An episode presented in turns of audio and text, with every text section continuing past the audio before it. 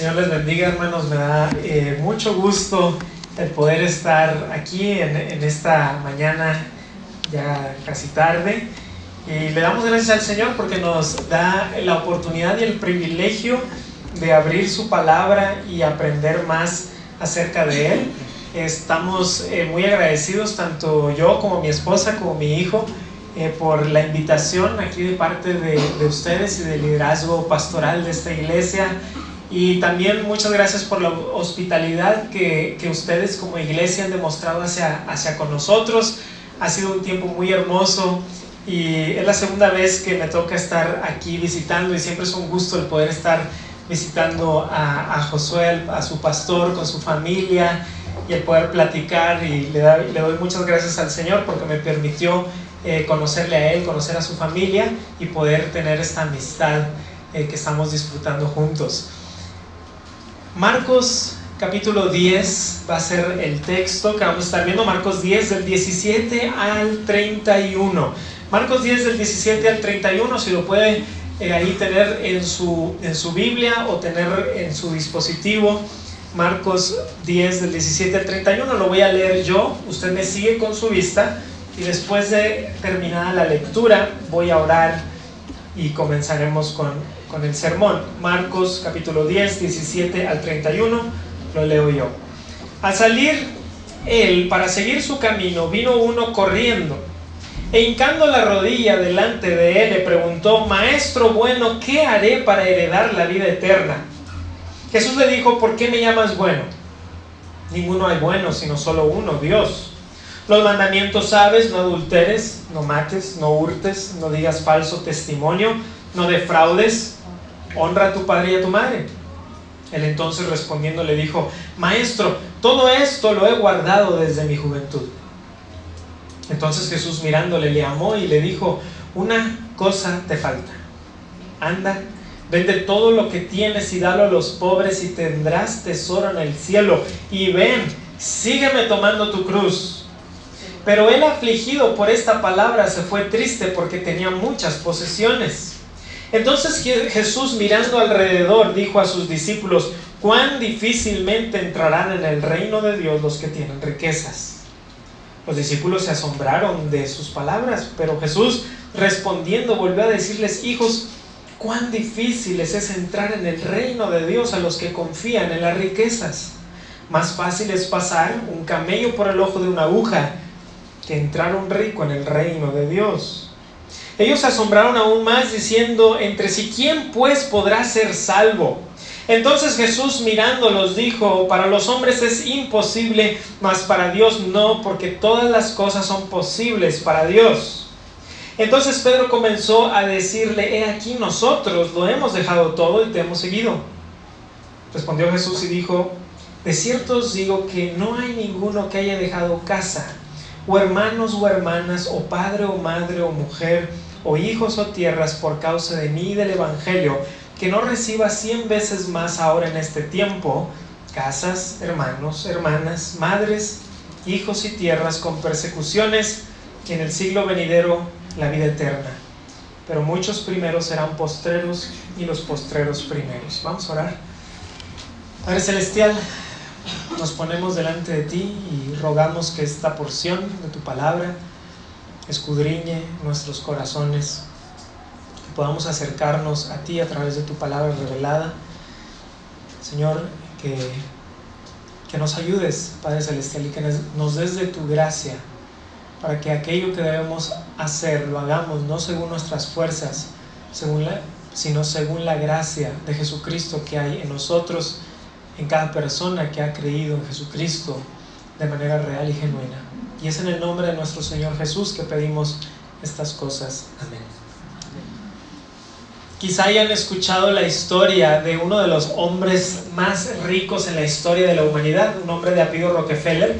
Este hombre tenía muchísimo dinero y en una ocasión se cuenta que se le acercó una persona y le preguntó a este hombre, usted ya lo tiene todo, tiene muchísimo dinero, tiene más dinero del que se podría gastar en varias vidas. Bueno, ¿qué, qué más le falta? ¿Cuánto dinero es suficiente? A lo que respondió, yo necesito solo un poquito más.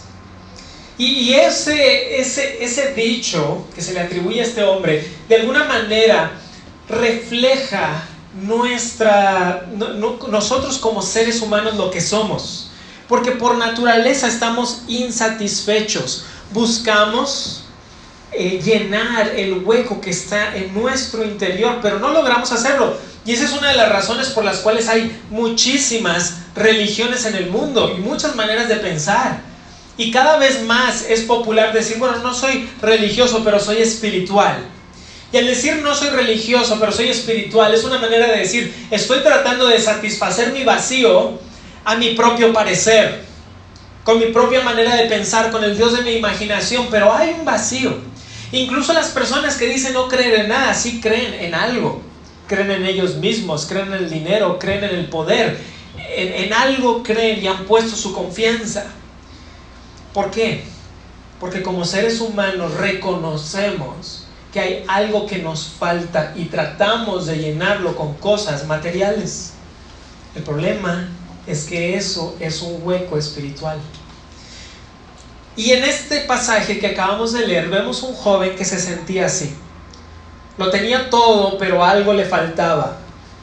Y nuestro Señor Jesucristo nos va a enseñar una importante lección en este pasaje. Y lo que vamos a ver eh, el día de hoy es esto, y es algo muy sencillo. El reino de Dios lo vale todo. El reino de Dios lo vale todo. Vamos a ver esto desde tres diferentes perspectivas, desde tres diferentes puntos. Primeramente vamos a ver la prioridad del reino. La prioridad del reino. En el versículo 17 eh, vemos a este, a este joven, ¿verdad? Que, se acerca, dice, hincando la rodilla delante de él, de Jesús, y le pregunta, Maestro bueno, ¿qué haré para heredar la vida eterna? Y es muy importante tener en mente que este episodio sucede justo después prácticamente de que nuestro Señor Jesucristo enseña que para entrar al reino, la manera de entrar al reino es recibiéndolo como un niño. El versículo 15 de Marcos 10, de cierto os digo que el que no reciba el reino de Dios como un niño no entrará en él. Entonces el Señor Jesucristo ha enseñado claramente que nadie se puede ganar el reino por sus propias fuerzas, sino que el reino se recibe como un niño. Algo como lo que dice allá en el primer capítulo de Juan, más a todos los que le recibieron, a los que creen en su nombre, les dio potestad de ser hechos hijos de Dios. Entonces, eh, esto es, importante saberlo para que no pensemos mientras vamos avanzando en este pasaje que el Señor Jesucristo está enseñando que para entrar en el reino uno tiene que, eh, si, si sigues los mandamientos vas a lograrlo, vas a poder entrar. Porque eso es lo que la gran, gran mayoría de las personas creen. Y lo que las religiones dicen. ¿Quieres llegar a Dios? Esfuérzate. Esfuérzate para llegar a Dios. Y el cristianismo dice, no, Dios ha llegado a nosotros, en la persona del Señor Jesucristo. Entonces, para que sepamos que Cristo no está tratando de decir, ¿quieres ganarte el cielo? Ok, vas a hacer estas cosas y ahí te vas ganando la escalerita al cielo. No, lo que Cristo está tratando de hacer es hacer cirugía del corazón y mostrarle a este joven su necesidad. Bueno, entonces eh, este joven se acerca con una pregunta importantísima. Marcos nos habla de que este era un joven rico. Mateo 19 nos dice que era un joven. Bueno, Marcos especifica que era una persona rica. Eh, este, Mateo dice que era joven, Lucas que era un hombre principal. Así que cuando vemos los tres pasajes de Mateo, Marcos y Lucas, llegamos a la perspectiva de este joven rico y de influencia. Era un joven rico y de influencia. Eh, si este joven viviera el día de hoy, me imagino que sería el joven que tendría muchos seguidores en Instagram, ¿verdad? Y, quizá eh, sería el que mostraría las historias más interesantes alrededor del mundo y, la gente lo seguiría porque mira, este joven tiene influencia, eh, tiene dinero eh, y además no es que anda de fiesta en fiesta, es un joven moral. Lo ves ahí en fotografías en los lugares remotos del mundo, a lo mejor ayudando a las personas. Si fuera el día de hoy, quizá este joven sería un influencer que le dicen, pero una persona de influencia, una persona que, que la gente diría, oye, yo quisiera ser como él, lo tiene todo. Es moral, joven, rico, oye, excelente. Y quizá pensaríamos, como yo quisiera que, que fuera eh, un miembro aquí, o quizá un padre diría, como quisiera que fuera mi hijo, o a lo mejor un joven dice, ¿cómo quisiera ese ser yo? Porque parece tenerlo todo. Y, el joven viene con ánimo, hinca la rodilla en señal de respeto, y la manera en que se dirige a Jesús, maestro bueno, es interesante, porque es la única vez en todo el Nuevo Testamento que alguien se dirige al Señor Jesucristo de esta manera como maestro bueno. Ni siquiera es una, eh, por lo que vemos, en los escritos de ese tiempo no era una manera común de referirse a los rabinos. Es, es algo que, que este joven de alguna manera ve al Señor Jesucristo y dice, este es un maestro y es un buen maestro y viene y maestro bueno. Pero es muy importante, queridos hermanos y amigos, que para poder entender el resto del pasaje, veamos la pregunta que hace el joven. Porque, porque para interpretar la Biblia, la interpretación bíblica, si tuviéramos que resumirlo a lo más básico, y por cierto, si vienen mañana vamos a hablar este, también de eso, eh, la interpretación bíblica en lo, más, en lo más básico, más sencillo sería leer cuidadosamente. O sea, es leer cuidadosamente, es detenerte y ver por qué usó esta palabra, por qué dijo esto. E, es hacer pausa, ¿verdad? ¿Y qué es lo que pregunta? ¿Qué haré? ¿Qué haré para heredar la vida eterna? Este joven entendía la necesidad e importancia de heredar la vida eterna, pero él está enfocándose en lo que tiene que hacer. Quizá él mismo, puesto que era joven, había sido heredero de una gran fortuna. Las escrituras no nos dicen cómo este joven es que tiene mucho dinero. Quizá él mismo de alguna manera había hecho muchos negocios y había adquirido la fortuna por sí mismo. Eh, por el tiempo en el que se vive, en donde era muy común eh, tener eh, grandes familias con a, veces mucho dinero y, y, lo que era las herencias, pudiera ser que este joven había heredado este dinero porque siempre te comparas con el peor de todos, ¿verdad? Siempre te comparas con Hitler o algo así. Y si te comparas con él, obviamente que, estás muy bien, pero en realidad es una percepción, porque si te compararas con la ley de Dios, si te compararas con Jesucristo, te darías cuenta que estás muy mal. Pero Mm, tratamos de compararnos con alguien con quien podamos salir ganando. Y en el versículo 18 de Marcos 10 dice, Jesús le dijo, ¿por qué me llamas bueno? No hay bueno, sino solo uno Dios. Y la respuesta de Jesucristo es una que escudriña el corazón. Y siempre me llama la atención, y probablemente algunos de ustedes también, cómo Jesucristo responde a las personas que se le acercan. Porque uno pensaría que este joven se le acerca al Señor Jesucristo y el Señor Jesucristo lo ve se da cuenta quizá de quién es, es un joven, es un rico, eh, tiene, tiene buen estatus y dice, esta es la persona perfecta, ¿ok?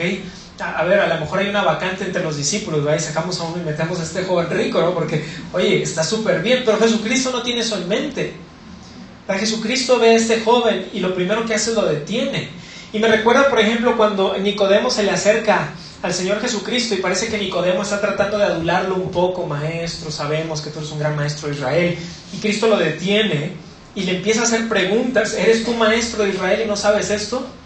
¿No deberías tú ya saber? Le dice Jesús a Nicodemo. A la mujer samaritana Jesús le dice, bien has dicho, no tengo marido, porque cinco maridos has tenido y el que ahora tienes no es tu marido y a la mujer sirofenicia que, le que se le acerca al Señor Jesucristo, porque dice que quiere de las migajas, y el Señor Jesucristo le dice, no está bien tomar el pan de los hijos y echarlo a los perrillos. Y cuando vemos esas respuestas del Señor Jesucristo, decimos, Señor, parece como que tú no quieres discípulos, los quieres alejar. Y, pero la, realidad es que Cristo lo que quiere no es solamente personas que digan seguirle, lo que Cristo quiere es corazones. Hay una parte en el Antiguo Testamento en donde los profetas, uno de los profetas dice, Jehová quiere tomaros por el corazón. Y me encanta esa expresión porque es gráfica. Es lo que Dios quiere con nosotros, tomarnos por el corazón. Y Dios hace cirugía de corazón y Jesucristo hace cirugía de corazón con este joven. Este joven reconocía a Jesús como un maestro. Y no nada más un maestro, un maestro bueno. Pero Jesús es mucho más que eso. Jesús no solamente es un maestro, Jesús es el maestro. Y Jesús no solamente es un maestro bueno, Jesús es Dios mismo. Y Cristo lo enfrenta con eso, Él le dice, ¿estás tú, de alguna manera le está diciendo, ¿estás tú dispuesto a reconocer que estás delante de alguien que no nada más es un maestro bueno? Ninguno es bueno sino solo Dios. Pero este joven no parece estar al tanto de que está delante de alguien que es más que un maestro, sino que es Dios hecho carne. Y este joven va a aprender una valiosa lección, y es que Dios demanda absoluta rendición. ¿Estaba este joven dispuesto a reconocer que Jesucristo es más que un buen maestro? ¿Que Jesús es Dios mismo? En versículo 19 le dice nuestro Señor, los mandamientos sabes, no adulteres, no mates, no hurtes, no digas falso testimonio, no defraudes, honra a tu padre y a tu madre. Y quizá nos extrañe un poco lo que responde el Señor Jesucristo aquí, porque quizá eh, esperamos nosotros que Jesucristo le dijera, ¿cómo que qué haré? No, el reino no se, no se gana con tus obras, el reino se recibe porque eso ya Jesucristo lo ha enseñado. Y, si leemos toda la Biblia, la enseñanza de la salvación es que no es con base en mérito, sino es por la gracia de Dios. Pero debemos de, de, entender que lo que Jesucristo está haciendo aquí es, está usando estrategias específicas para personas específicas. Y en este caso, lo que Cristo está haciendo se está yendo directo al corazón moralista de este joven que él, se entiende ser justo, él se entiende que se está justificando, que él está cumpliendo la ley de Dios y que por lo tanto, ¿qué más me puede faltar? O sea, ya lo he hecho todo, ¿no? Y lo que responde Jesús es absolutamente cierto, hermanos. Cualquier persona capaz de cumplir a la perfección los mandamientos de Dios se gana la vida eterna. Hay un pequeño problema es que solo una persona ha logrado hacer eso y es nuestro Señor Jesucristo. Entonces, ni uno de nosotros, ni aunque lo intentáramos, podríamos cumplir a la perfección la ley de Dios. Es imposible, solamente nuestro Señor. Por eso nuestro Señor Jesucristo dijo, yo no he venido para abrogar la ley, yo he venido para cumplir la ley. Y Jesucristo cumple perfectamente la ley de Dios.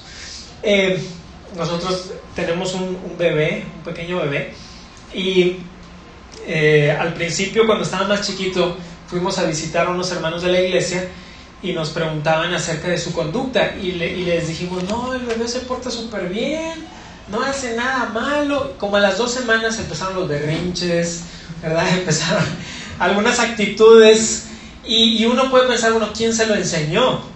¿De, dónde salieron estas malas actitudes? ¿De dónde salieron estos berrinches? Leí un artículo que decía que los bebés eh, aprenden a manipular antes que hablar. O sea, el bebé aprende a manipular a sus papás antes de que pueda hablar, ya está manipulando con sus la manera en que llora, la manera en que exige atención. Pero ¿quién se lo enseñó? Bueno, las escrituras nos dicen que pecamos porque somos pecadores, tenemos una naturaleza pecaminosa. Por lo tanto, aún si intentaras cumplir con la ley de Dios, ya la has quebrantado. O sea, ya, ya es demasiado tarde. Si el día de hoy dijera, sabes que a partir de hoy voy a cumplir toda la ley de Dios, es demasiado tarde, ya la quebrantaste y aún así te garantizo, o sea, sin lugar a dudas, que la vas a seguir quebrantando. ¿Por qué? Porque somos humanos. Y no podemos cumplir la ley de Dios por nuestras propias fuerzas. Jesús es el único que lo ha hecho. Y aquí Jesús menciona la segunda mitad de los mandamientos, desde el quinto hasta el décimo, que son los mandamientos que tienen que ver con el prójimo. Y el versículo 20 de, de Marcos 10 nos vuelve a mostrar el corazón de este joven cuando dice, Maestro, todo esto lo he guardado desde mi juventud. La palabra guardado se usa aquí para algo que se guarda cuidadosamente. Eh, los, los jóvenes judíos a los 12 años más o menos tenían una celebración que se le llama el bar mitzvah, que quiere decir que es hijo de la ley, en donde se memorizaban grandes porciones de las escrituras y eran considerados ya adultos. Y este joven rico parece decir, mira, desde que yo tuve mi celebración. Yo, he cumplido con la ley. Desde que yo soy considerado un adulto, yo he cumplido con esto. Estoy seguro que lo decía sinceramente, pero estaba sinceramente equivocado. Los rabinos de ese tiempo decían que era posible para una persona cumplir con toda la ley de Dios. ¿Por qué? Porque seguían la letra de la ley y no el corazón de la ley. Y por eso el Señor Jesucristo muchas veces iba en contra de los religiosos de la época, tanto fariseos como escribas, como saduceos, porque les decía, ustedes quieren cumplir y creen que están cumpliendo con la letra de la ley, pero la quebrantan en el corazón de la ley. Y Jesucristo buscó corregir eso una y otra vez. Ahora, hermanos, este joven cuando dice, todo esto lo he cumplido, lo he guardado desde mi juventud, la realidad es que no. Él pensaba que sí. Pero si esto fuera verdad, él no necesitaría un Salvador. Si esto fuera verdad, Jesucristo le hubiera dicho, pues no te falta nada. Es más, no necesitas ni redentor. Ya tienes el paz, eres perfecto. Este joven moralista se había engañado a sí mismo. Y puede ser que tú te engañes a ti mismo así. Muchas personas se engañan a sí mismas así. Bueno, es que no soy tan malo. Bueno, es que yo he hecho buenas cosas. Bueno, es que voy a la iglesia de vez en cuando o voy muchas veces o la excusa que tú quieras. Todo esto lo he guardado desde mi juventud.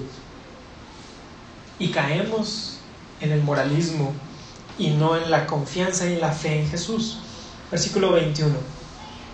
Entonces Jesús mirándole le amó y le dijo, una cosa te falta, anda, vende todo lo que tienes y dalo a los pobres y, y tendrás tesoro en el cielo y ven, sígueme tomando tu cruz. En los Evangelios Marcos es el único que da un detalle que nos muestra el corazón amoroso de Jesucristo. Marcos es el único que dice, mirándole, le amó. O sea que Jesucristo tenía un deseo genuino por ese joven. Jesucristo tenía un amor genuino por ese joven. Jesucristo no está actuando. Jesucristo verdaderamente ve a este joven y dice que, le ha amado. Y, es por eso que Cristo le habla con sinceridad. Y yo creo que cada vez más los jóvenes, y, todos, pero la juventud del día de hoy creo que cada vez más busca respuestas sinceras y concretas. Que, nos hablen de frente, digamos. Y el Señor Jesucristo le habla de frente. Jesucristo no le va a adular. Jesucristo no le va a decir, bueno, pues es que sí, ya lo tienes casi todo. Jesucristo va a su corazón. Dice, momento, hay algo que está mal en el corazón de este joven. Entonces dice que mirándole le amó. Lo tenía todo, riquezas, juventud, estatus, moralidad. Muchos podrían decir que era el discípulo perfecto. Pero Cristo le dice una cosa te falta y va al corazón de su idolatría, son sus riquezas. Jesús le pide vender lo que tiene, dárselo a los pobres, seguir a Jesucristo. Y su recompensa sería tesoro en el cielo y la vida eterna. Ahora hay algo interesante que los dos más grandes mandamientos son amar a Dios con todo nuestro ser y amar a nuestro prójimo como a nosotros mismos, ¿verdad? Este joven decía, yo lo he cumplido todo.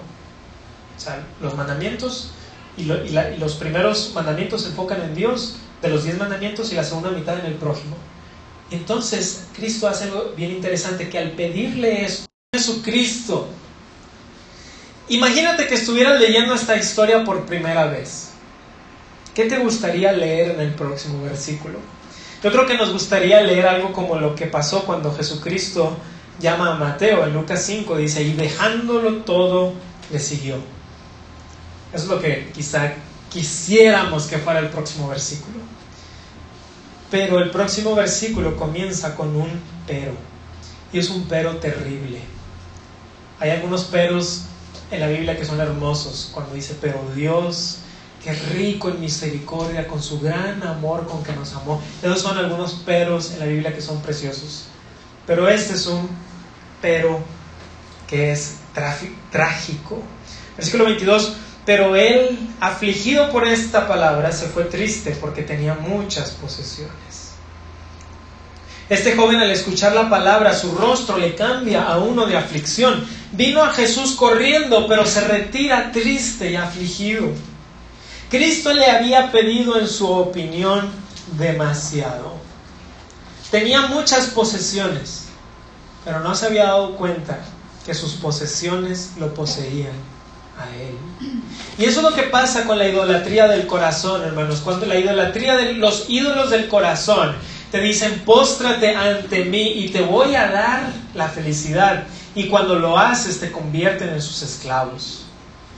Pero Jesucristo nos hace verdaderamente libres. Entonces este pasaje nos está enseñando la prioridad del reino. El reino lo vale todo. Y la pregunta que quizá todos tenemos es, ¿pide Jesús esto de todos sus seguidores, es decir, tengo que salir de aquí, vaciar mi cuenta bancaria, vender mi casa, vender mi carro, dárselo a los pobres y entonces ahora sí quizá hasta hago algún voto de pobreza, me voy a la punta de la montaña y vivo allá.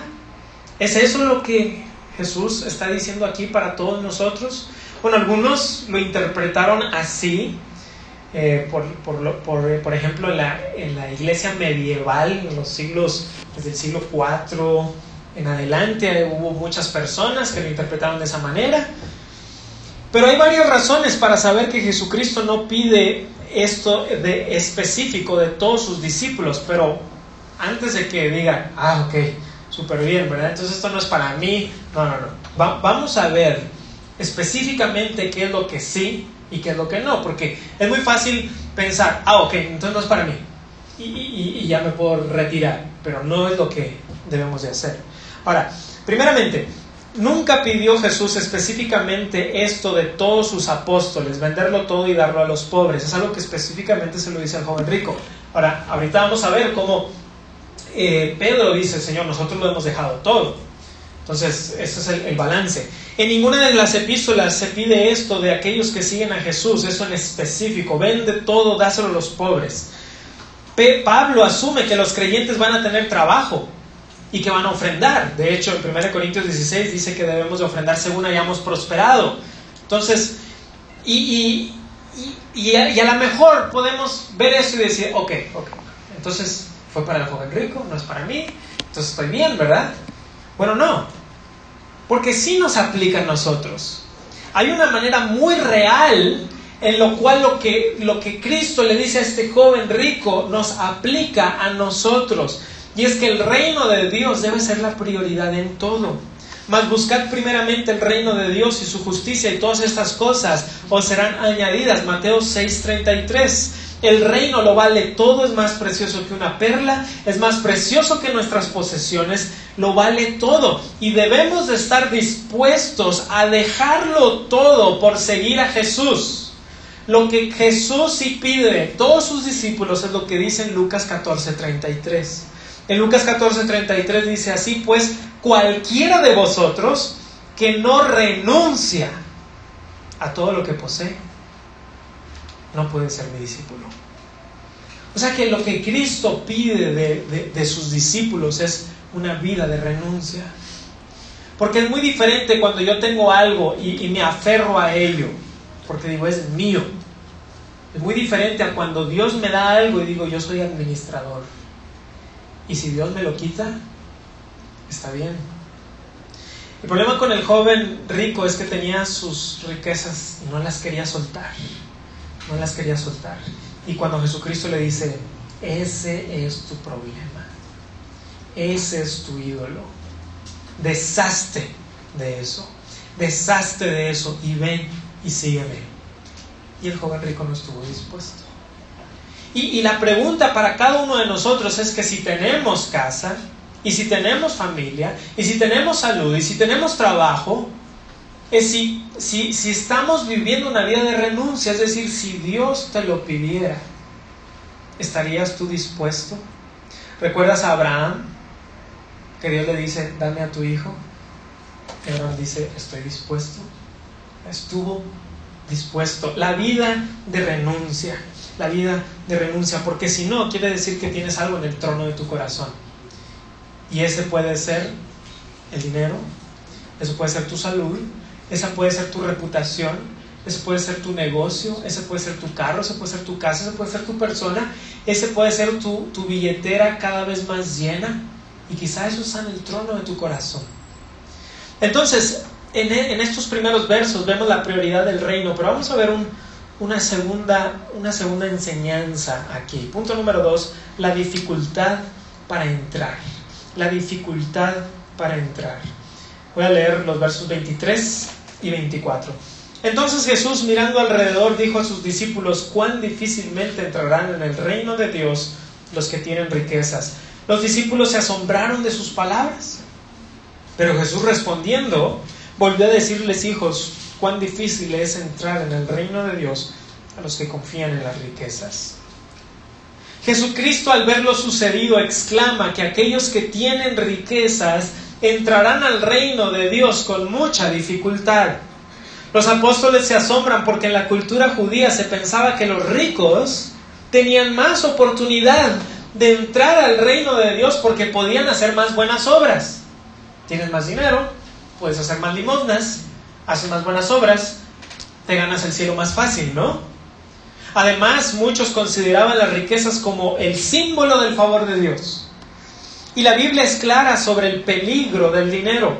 Pablo escribió en 1 Timoteo 6:10, porque raíz de todos los males es el amor al dinero, el cual codiciando algunos se extraviaron de la fe y fueron traspasados de muchos dolores. Y, y la clave está en la frase, el amor al dinero.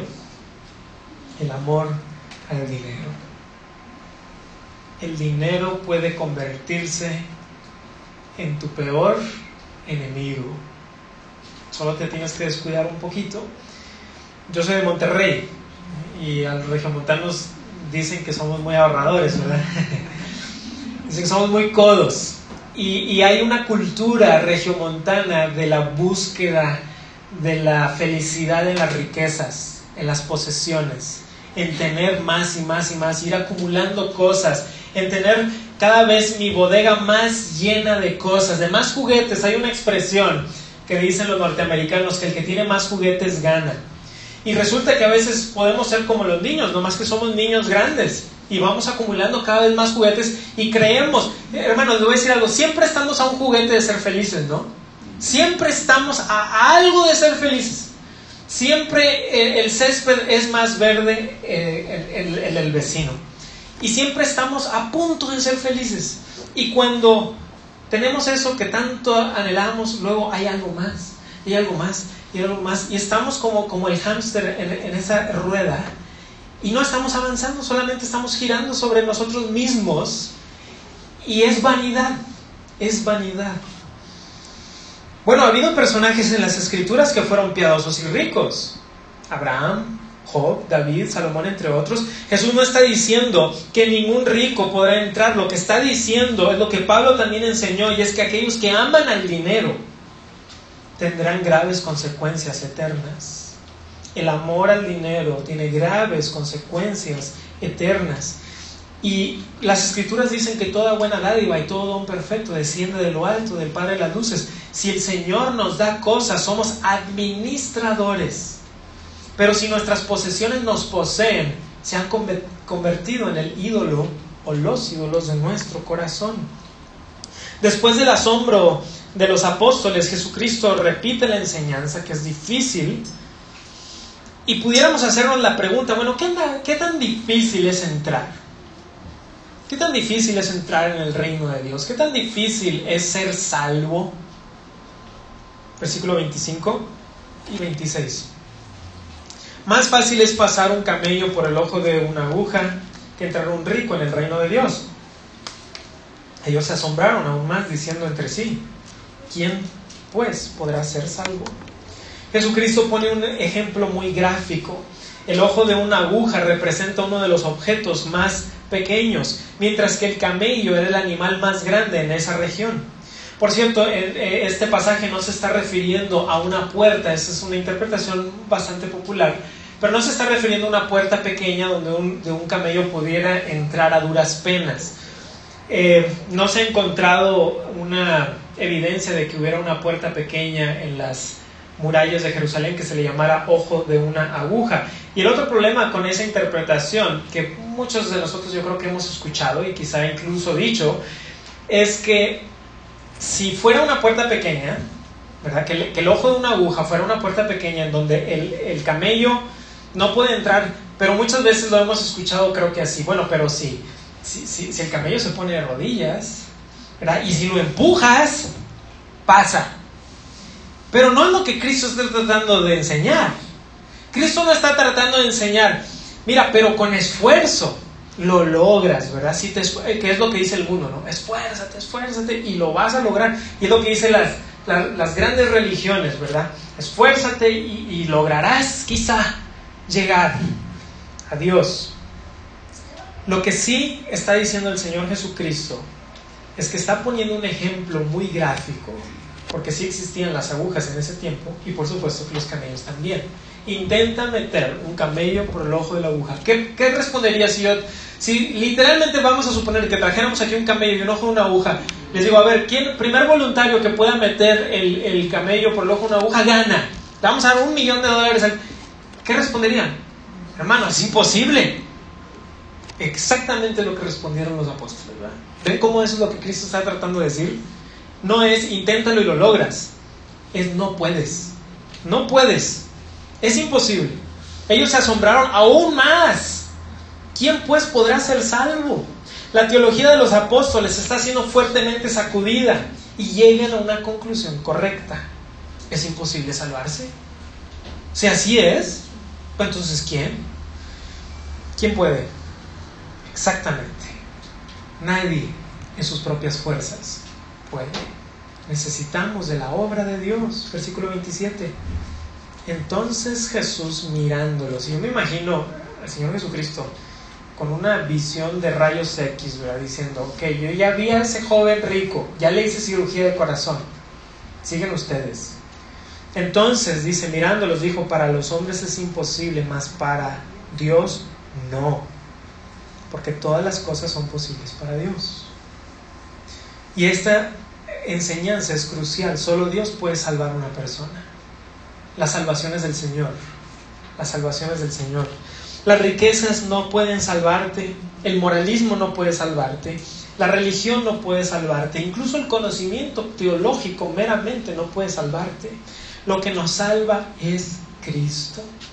Es, una, es arrepentirnos de nuestros pecados y genuinamente poner nuestra fe en Jesucristo como nuestro único, como nuestro suficiente Salvador. Vi un video en YouTube en donde eh, hay una mesa redonda y hay varios líderes religiosos y los está entrevistando una persona que en su tiempo fue un entrevistador muy famoso en los Estados Unidos, de nombre Larry King. En esa mesa redonda había, había, un, eh, había un rabino, había un imán musulmán, había un sacerdote católico romano, había un gurú espiritista y había un pastor cristiano. Y parte de la conversación, el entrevistador les dice, oigan, ¿y qué se necesita para, para entrar al cielo? ¿Qué hay que hacer para llegar al cielo? Y todos empiezan a decir una versión de lo que muchos hemos escuchado y es la versión de la balanza cósmica, ¿verdad? Dios tiene una balanza cósmica, va a poner en un lado las cosas buenas que has hecho, el otro lo va a poner las cosas malas que has hecho, y dependiendo hacia dónde se incline la balanza, pasas o no pasas. De hecho, el rabino dice, es que Dios tiene como un pase, así como, como en la escuela el pase es 7, Dios tiene un pase y digamos que el pase es 7. Si tú logras pasar con 7, pasas al cielo y si no, pues repruebas. Entonces haz buenas obras para que puedas pasar. Ok, entonces llega con el pastor cristiano y le dice, a ver pastor, ¿cuál es el pase? Porque 7 se me hace muy alto, ojalá que sea como un 4. Y eso habla de la sinceridad, por lo menos del entrevistador, ¿no? Porque muchos dirían, siete, yo creo que sí la hago. Y el pastor y el entrevistador dice, siete se me hace muy alto, espero que un cuatro. Y, y, le pregunta al pastor cristiano, pastor, ¿cuál es el pase? Y dice, es un, es un 100 perfecto. ¿Y cuál fue la respuesta? ¿Quién pues podrá ser salvo? Pastor, pues, si es 100, nadie puede. Nadie puede. ¿Y qué respondió exactamente? Nadie puede, Dios puede. La salvación es Dios, de Dios. Dios es el que salva. Dios hace una obra en nuestro corazón. Dios hace una obra por su Espíritu Santo en nuestro corazón. Y si tú has sido salvado por Dios, da gloria a Dios. Da gloria a Dios porque no es por tus obras. Dios en la eternidad pasada no vio al futuro y dijo, mira qué buen tipo es Emanuel es un tipazo, lo voy a salvar porque vale la pena. Y es, no, es, no, es, no. No, no, no, o sea, Dios mira hacia el futuro y dice, Emanuel merece condenación. Es un rebelde, es un pecador. y dejado a, sus a su propia voluntad me rechazaría y me blasfemaría. Pero aún así, Dios nos salva, nos salva por su misericordia, por su gran amor con que nos ha amado. Todos vamos a morir y pasaremos la eternidad en algún lugar. Pero en nuestras propias fuerzas no podemos salvarnos. Necesitamos un Salvador. Si tú pudieras salvarte en tus fuerzas y si yo pudiera salvarme en mis fuerzas, ¿para qué vino Cristo entonces? Eso es lo que Pablo dice en Gálatas. Si, si la salvación es por las obras de la ley, por demás murió Cristo. Cristo murió en vano entonces. No, Cristo murió para salvarnos, porque sabe perfectamente bien que ninguno de nosotros, por nuestras propias fuerzas y por nuestras propias obras, podríamos salvarnos. Entonces la salvación no es por obras, la salvación es para obras. Cuando somos salvados por el Señor, podemos, podemos actuar en gracia. Pero el gran engaño, el gran engaño es que tú puedes salvarte que no necesitas un Salvador. Y el joven rico pensaba que, bueno, ya lo he hecho todo, ¿no? Ya lo he hecho todo, he seguido los mandamientos, soy moral, ¿qué más puede faltarme? Y Cristo va directo a su corazón y dice, tienes un ídolo gigantesco, deshazte de tu ídolo y sígueme, sígueme. Pero era esclavo a ese ídolo. Vamos a ver una, tercera enseñanza en este pasaje. Y la tercera enseñanza, el tercer punto es la recompensa del que entra. La recompensa del que entra. Versículo 28. Entonces Pedro comenzó a decirle, he aquí nosotros lo hemos dejado. Lo hemos dejado todo y te hemos seguido. Pedro es muy perceptivo. Sabe que lo que Jesucristo le pidió al joven rico fue dejarlo todo y seguirlo. Así que dice, Señor, nosotros lo hemos dejado todo. Y si Jesucristo hubiera percibido algún tipo de vanagloria, probablemente lo hubiera reprendido. Jesucristo no tenía problemas para reprender a personas. Y sabemos que con Pedro tampoco tenía problemas, ¿verdad? Cuando Pedro, Señor, nunca te acontezca tal cosa, apártate de mí, Satanás. Pero en este, en este caso, lo que Pedro estaba diciendo era real. Ellos habían obedecido al llamado del Señor Jesucristo. Y cuando vemos el llamado de Jesucristo a los apóstoles, vemos como por ejemplo Mateo dejándolo todo le sigue. Y vemos a estos eh, apóstoles del Señor Jesucristo que no son perfectos, ¿verdad? Eh, a tropezones Cristo los está discipulando, pero Pedro de alguna manera está diciendo, Señor, entiendo lo que estás diciendo, nosotros lo hemos dejado todo. Habían obedecido al llamado. Marcos 10, estamos ahí Marcos 10, 29 y 30, respondió Jesús y dijo, de cierto os digo que no hay ninguno que haya dejado casa o hermanos o hermanas o padre o madre o mujer o hijos o tierras por causa de mí del Evangelio que no reciba cien veces más. Ahora en este tiempo, casas, hermanos, hermanas, madres, hijos y tierras con persecuciones. Y en el siglo venidero la vida eterna. Entonces nuestro Señor Jesús responde con una palabra de ánimo. Y, y esto es hermoso, ¿verdad? Porque podemos terminar, por lo menos en este pasaje, el Señor Jesucristo termina alentándonos. Dios siempre da más de lo que inviertes. Dios no te pide que lo des todo para dejarte sin nada en bancarrota, pero la recompensa es espiritual y la recompensa es mucho mayor de lo que tú puedes imaginar. Y creo que una de las, de las grandes tragedias del supuesto evangelio de la prosperidad es que te dice, no, mira, tú da y Dios te va a dar cosas materiales y entonces vas a ser feliz porque pero el Evangelio no es eso. El Evangelio es la recompensa espiritual que Dios nos da y por medio de eso podemos disfrutar de las cosas materiales que Dios nos ha dado, como la familia, como las casas, etcétera, las posesiones, pero que no nos posean, sino que las veamos como buenos administradores de la gracia de Dios. No son mías las cosas, son de Él. Él me las ha dado. Y mientras me las ha dado, las administro, pero soy su mayordomo. No soy el dueño, Él es el dueño. Pero este joven se creía el dueño de todas estas cosas. No estaba dispuesto a dejarlo. ¿Cómo sabemos que Cristo está hablando de una recompensa espiritual aquí? Bueno, hay varias pistas que nos da el texto. Dice 100 veces más y evidentemente no está hablando de tener literalmente 100 casas o 100 hermanos.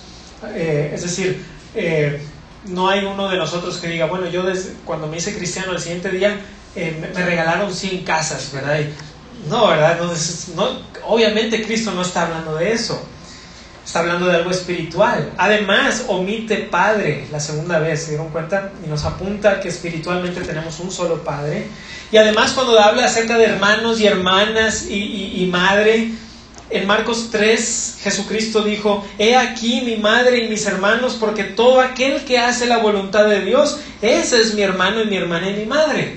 O sea, es evidente que Jesucristo está diciendo la recompensa espiritual es gigantesca.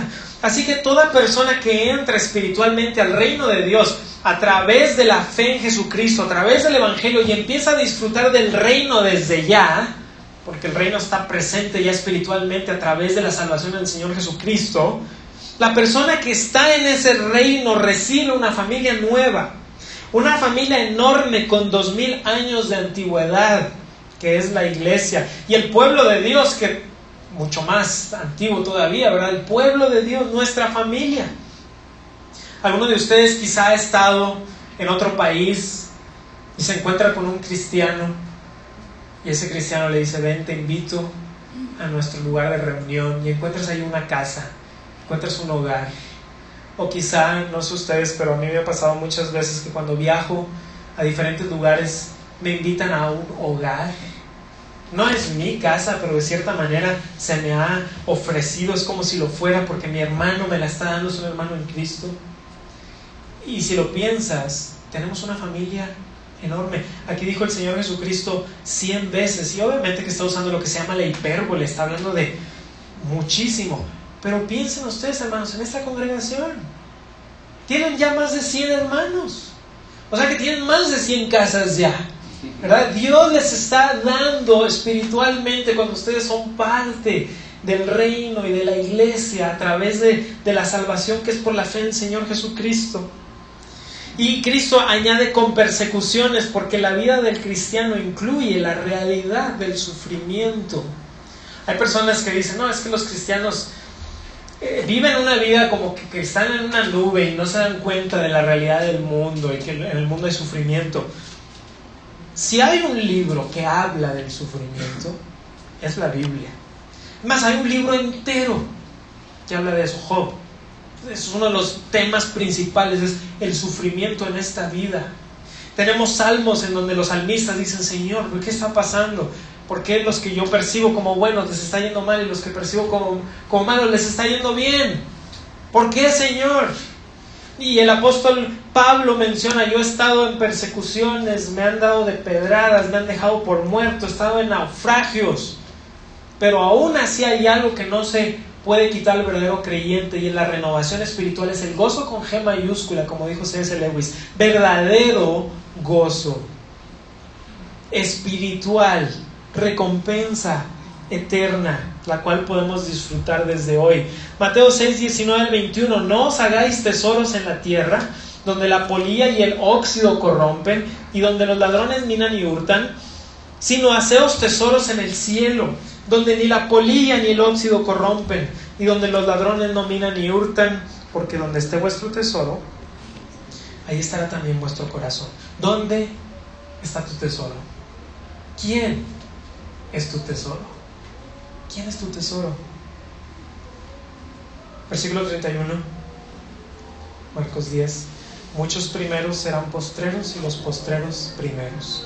Jesús termina con esta frase para recordarnos que el reino de Dios tiene prioridades diferentes a las nuestras. En el reino de Dios los niños van primero, nos dice Marcos 10. Jesús dijo en Mateo 21, Jesús les dijo, de cierto os digo que los publicanos y las rameras van delante de vosotros al reino de Dios en Marcos 10:44, y todo, y el que de vosotros quiera ser el primero, será siervo de todos.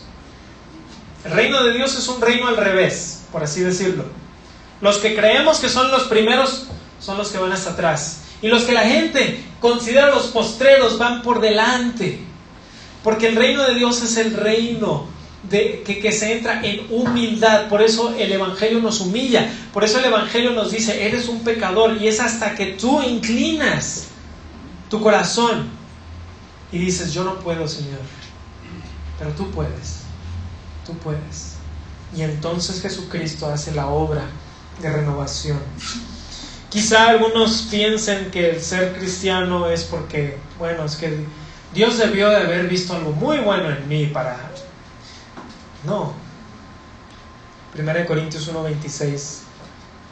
Pues mirad, hermanos, vuestra vocación, que no sois muchos sabios según la carne, ni muchos poderosos, ni muchos nobles, sino que lo necio del mundo escogió Dios para avergonzar a los sabios, y lo débil del mundo escogió Dios para avergonzar a lo fuerte, y lo vil del mundo y lo menospreciado escogió Dios y lo que no es para deshacer lo que es a fin de que nadie se jacte en su presencia. Pero el joven rico tenía mucho de que jactarse. Todo esto lo he cumplido, todo esto lo he guardado. ¿Qué más me falta? Queridos hermanos, queridos amigos, el reino de Dios es el reino de Dios. No es el reino de Manuel, no es el reino tuyo, no es el reino mío, es el reino de Dios. Y la entrada al reino de Dios es a través de la obra poderosa y sobrenatural de nuestro Dios en aquellas personas que reciben a Jesucristo como su Señor, como su Salvador, en humildad, en arrepentimiento y en fe. ¿Eres parte de este reino? ¿Has entrado a este reino? ¿Has entrado a este reino? ¿Qué aprovechará al hombre si ganare todo el mundo y perdiere su alma? Los egipcios pensaban que podían en las pirámides poner todos sus tesoros y enterraban a sus siervos vivos con ellos para que les ayudaran a ir al más allá con todas sus riquezas. ¿Y dónde están esas riquezas? Las han saqueado los ladrones, están en los museos, pero en donde no están es con ellos. No está con ellos. Así como llegaron, así se fueron. Y cuando se trata de lo espiritual, queridos hermanos, mi cuenta bancaria nada tiene que ver con mi entrada al reino. Pero la humildad, el arrepentimiento, la fe, la confianza, eso es lo que Dios ve, eso es lo que Dios quiere, eso es lo que Dios pide. El reino de Dios lo vale todo, vale más que las riquezas, vale más que la familia, vale más que los amigos, vale más que las posesiones. Y la, y la hermosa ironía es que cuando ponemos al reino primero, entonces entendemos el valor de la familia, de las posesiones, de la salud, de los amigos, porque lo vemos con los lentes de la perspectiva eterna y cuando tienes los lentes de la perspectiva eterna, las cosas cambian. ¿Quieres ver a tu alrededor con los lentes de la perspectiva eterna? Pues toma este desafío, que el reino de Dios lo vale todo. Vamos a orar. Padre Celestial, gracias te damos por la palabra de exhortación. Guárdanos, Señor, de nuestro, de nuestro propio deseo de de ser irrelevantes, de ser poderosos, de, ser, de tener mucho dinero. Porque aquello que idolatramos, Señor, en cualquier momento nos los puedes quitar. Si idolatramos nuestra salud, mañana pudiéramos pasar por enfermedad. Si idolatramos nuestras cosas, mañana pudiéramos perderlo todo. No lo sabemos, Señor. Ayúdanos a poder nosotros entender que los regalos que tú nos das son regalos y que nosotros somos mayordomos, somos administradores. Padre, si tú nos has dado mucho, tengamos mucho o tengamos poco, Señor, entendamos que la felicidad no está en las cosas. La felicidad, Señor, está en entender quiénes somos y quién eres tú. Y lo que tú nos has dado y que nuestro valor no está en los números de la cuenta bancaria, sino que nuestro valor está en Jesús que Jesucristo nos ha dado el valor eterno y que Jesucristo verdaderamente somos todo lo que podemos ser porque Él nos ha vestido con su justicia, Él nos ha cubierto con su sangre que nos perdona de nuestros pecados. Y Padre Celestial, si hay alguien aquí que tenga mucho tiempo viniendo o que sea la primera o segunda vez y que aún, aún no tiene la salvación en Cristo, que aún no ha entrado a este reino por, el Evangelio de Jesús. Señor, obra en su corazón. Nada podemos nosotros hacer por nuestras fuerzas, ni Él mismo, pero nada es imposible para ti. Salva, Señor, salva, Señor, porque tú eres el Dios que salva. En el nombre de Jesús. Amén.